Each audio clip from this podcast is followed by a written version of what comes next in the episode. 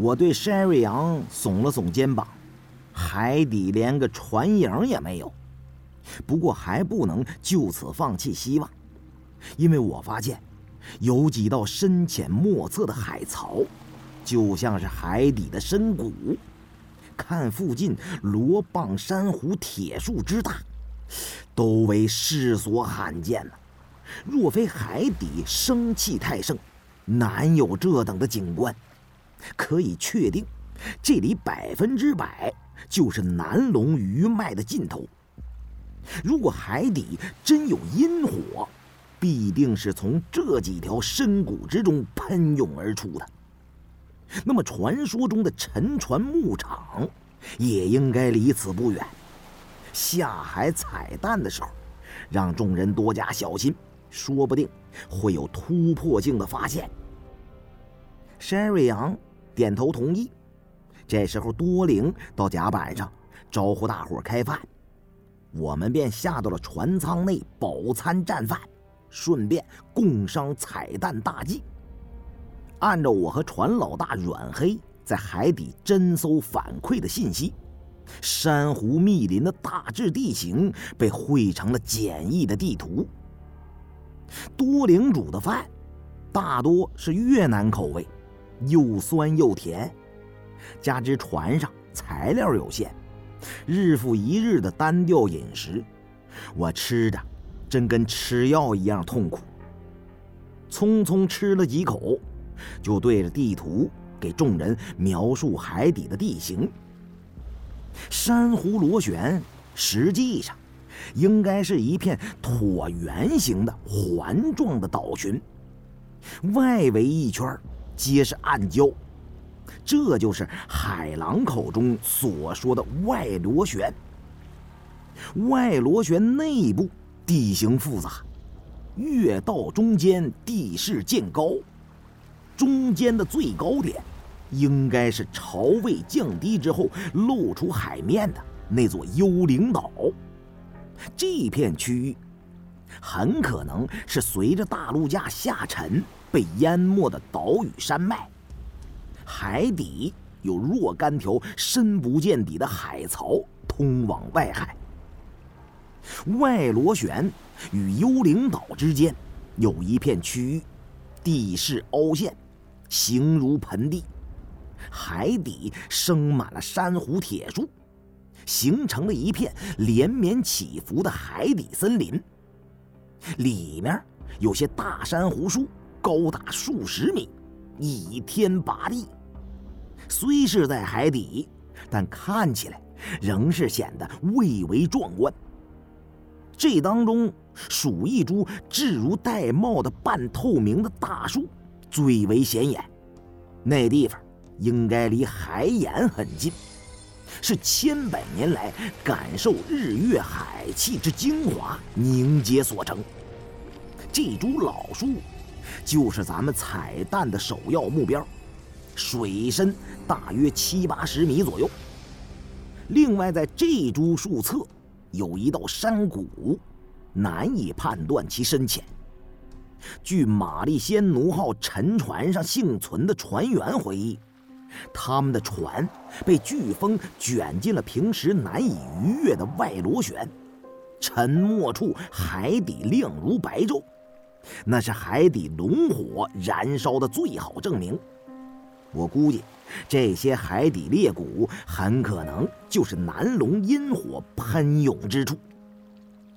如果深度超过两百米，即使明知玛丽仙奴号沉入了海槽，我们就只有望洋兴叹了，无能为力呀。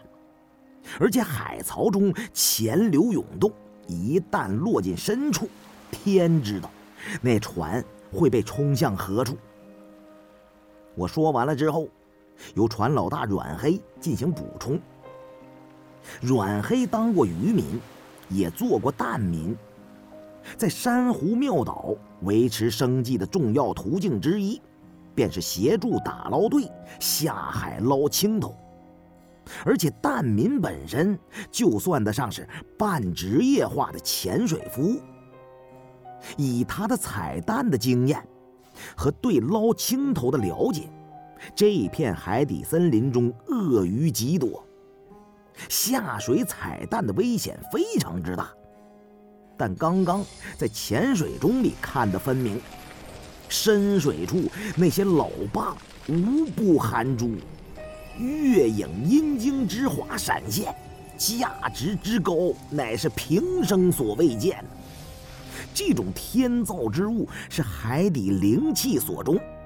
恐怕也只有珊瑚螺旋里才有了。自古以来，南海诸岛的百姓以蛋民最苦。倘若把他们的遭遇汇总起来，足可以出一部比辞海还要厚的蛋民血泪史啊！明珠历来有东珠与南珠之分，满清宁古塔临河之地。产东珠，每粒平均重约两三钱，大部分为天青色或白色，也有少量的粉红色。史上记载，迄今为止最大的一枚东珠是康熙年间一个当地小孩在河中游泳，无意之间拾得蚌中珠，此珠直径一寸过半。若论及明珠的华美珍稀，东珠虽也有过人之处，却尚且难与极品南珠媲美。以前的南珠都是给皇帝进贡之物，但人非奉旨不能私采。采蛋之时，都有官兵看管，即便海情恶劣，难以下水。也强逼着蛋民绑着石下海，一旦丢失或者逾期采不到珠，都要被施以斩足之刑。从古到今，有数不清的蛋民为此送命。偶尔有私自采得南珠的蛋民，也大多被奸商盘剥，冒着生命危险得来的收获，仅仅能获利千分之一呀。蛋民们都知道，目前所发现的最大南珠，还是明代三宝太监郑和下西洋的时候，有一艘宝船上的水手捞出了一只大螺，放在锅中煮食，刚刚催动火势，锅里的水就忽然开了，轰然一声巨响，锅里煮的半死的巨螺腾空跃起。船舱内全是白气，如同烟雾一般，面对面都看不见人了。煮螺的人们惊慌失措，纷纷逃出船舱。过了半天不见动静，这才回去查看，只见巨螺已死多时，螺旁有珠大如龙眼，因为经过水火烧煮，精光已失。不可复得了。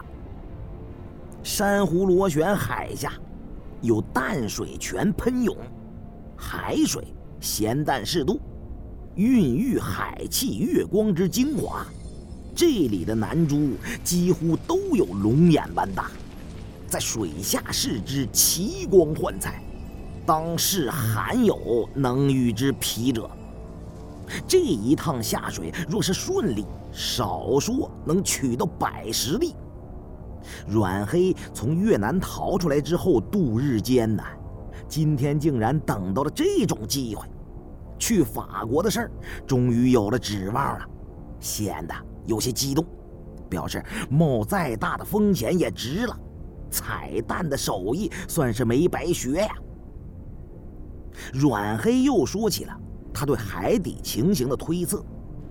海底森林旁的深谷中，虽然有阵阵潜流和漩涡，看起来并不太强烈，但不知为什么，海中水族皆不敢近前。他在潜水钟里用探照灯往里面照了照，模模糊糊，似有巨舰大船之影。不过，不敢断定，就是玛丽仙奴号。在珊瑚庙岛附近的一片浅海里，也有一处沉船牧场，地点正是在一道海沟里面。附近沉没的船只，受到洋流的牵引，都会坠入其中。久而久之，海沟的一部分被泥沙、藤壶所覆盖，形成了一层脆硬的壳子。只有几个入口能潜水进入，许多打捞队都去那里碰过运气，有些人真就捞到了不少好东西。也有历时数载、穷尽心血财力，到最后一无所获的倒霉蛋。有可能珊瑚螺旋的地形也属于类似，比较明显突出的是内外两层环礁，但这里海沙沉积，在海底的地面下，也许有层泥沙形成的浆壳层，沉船落下去。就会陷入其中，形成一道道近似于海槽般的裂谷。在海底看见的沟槽，就是沉船留下的痕迹。船老大阮黑所言虽属猜测，但我们都觉得颇有些道理，立刻制定了潜水计划。潜水作业至少是两人一组，以便互相照应。不过，船上的人自然不能一股脑都下去。我把众人分成了 A、B、C 三队，我和 Sherry 杨、明叔作为 A 队，阮黑带着他的徒弟多灵组成 B 队，胖子和古猜是第三组 C 队。A 队和 B 队同时下水。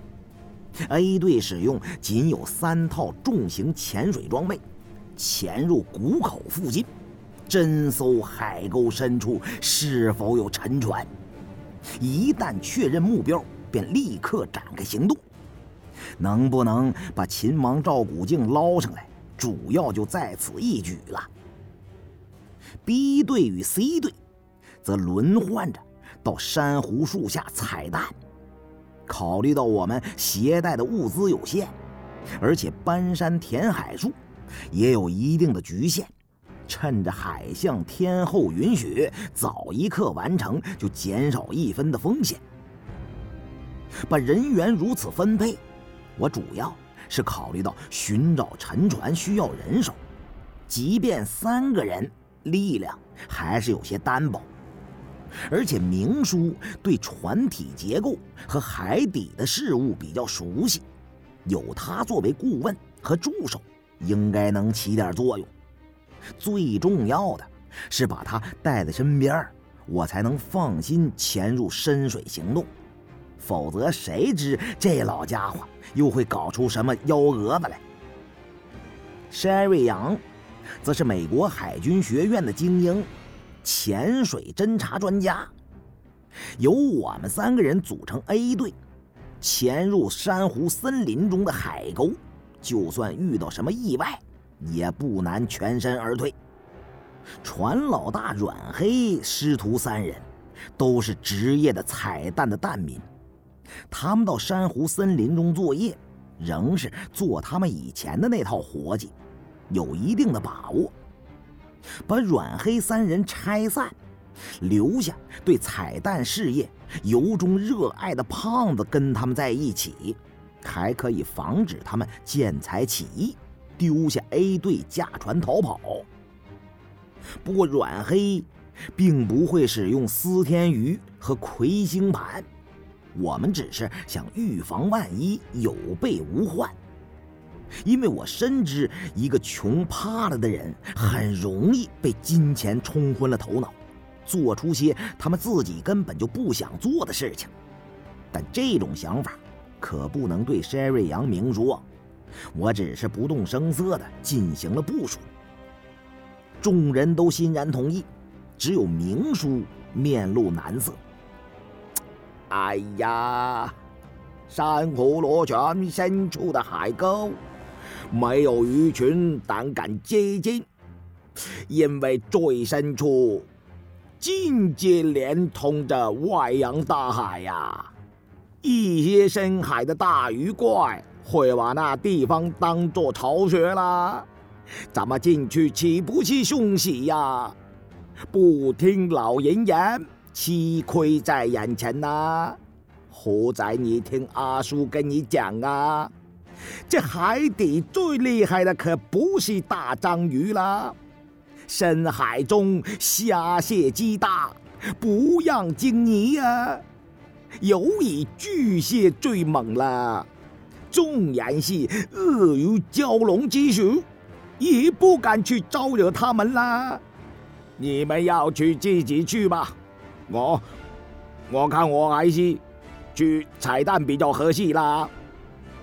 我知道他大概是耸人听闻，便对明叔说：“嗨，要是真有那么大只螃蟹，那得卖多少钱一斤呢？